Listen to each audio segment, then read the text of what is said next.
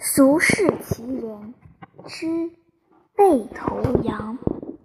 光绪庚子后，社会维新，人心思变，光怪陆离，无奇不有。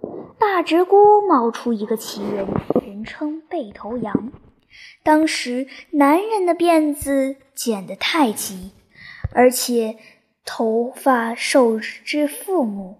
不肯剪去太多，剪完后又没有新发型接着，于是就剩下一头长长的散发，在玉米穗子背在后脑壳上，俗称马子盖，大名叫背头。背头变成了维新男人们流行的发饰。既然如此，这个留背头姓杨的还有马姓仙的。您问得好，我告诉您。这个人是女的。大直沽有个姓杨的人家，两个没出门的闺女。大杨小姐丝毫文静，整天待在家；啊，杨二小姐机警好动，终日外边跑，模样性情都跟小子们一样，而且好时好。外面流行什么，他就立即弄到自己身上来。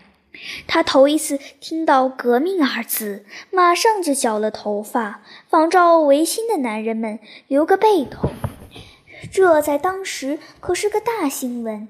可他不管家里怎么闹，外头怎么说，我行我素，快得很。但没出十天，麻烦就来了。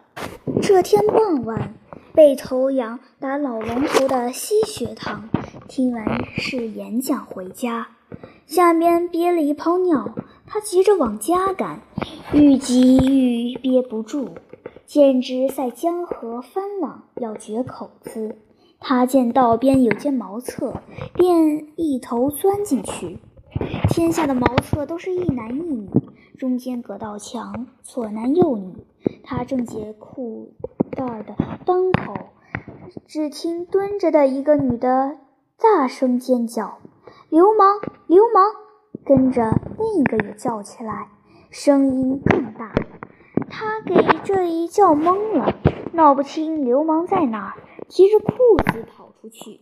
谁料里边的几个女的跟着跑出来，喊叫打骂，认准他是个。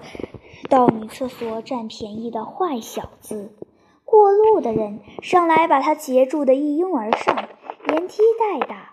背头羊叫着：“别打，别打，我是女的。”谁料招致更凶猛的殴打，打就打你这冒牌的女的。直到巡警来认出这是杨家的二小姐，才把她救出来送回家。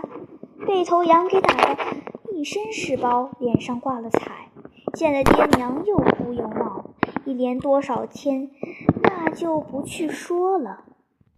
打这儿，背头羊在外面再不敢进茅厕，憋急了就是尿在裤裆里也不去茅厕。他不能进男厕，更不能进女厕，一时间连自己是男是女也弄不清楚了。他不。去找事，可是事来找他。他听说大直沽一带的女厕所接连出事，据说总有个留背头的男子闯进去，进门就说我是背头羊，吓住对方，占些便宜后扭身就跑。虽然没出大事，却闹得人心惶惶。还有些地面上的小混混也趁火打劫，在女厕所的墙外时不时叫一嗓子：“头羊来啦！”叫这一带的女厕所都在闹鬼的房子，没人敢进去。背头羊真弄不明白，维新怎么会招来这么多麻烦？不过留一个背头，连厕所也进不得。而且是进厕所不行，不进厕所也不行。不知是他把事情搅乱，还是事情把他搅乱。一赌气，他在屋里待了两个月，慢慢头发长了，恢复了女相。唉，这一来，女厕所自然就随便进了，而且女厕所也肃静起来，好似天底下的麻烦全都没了。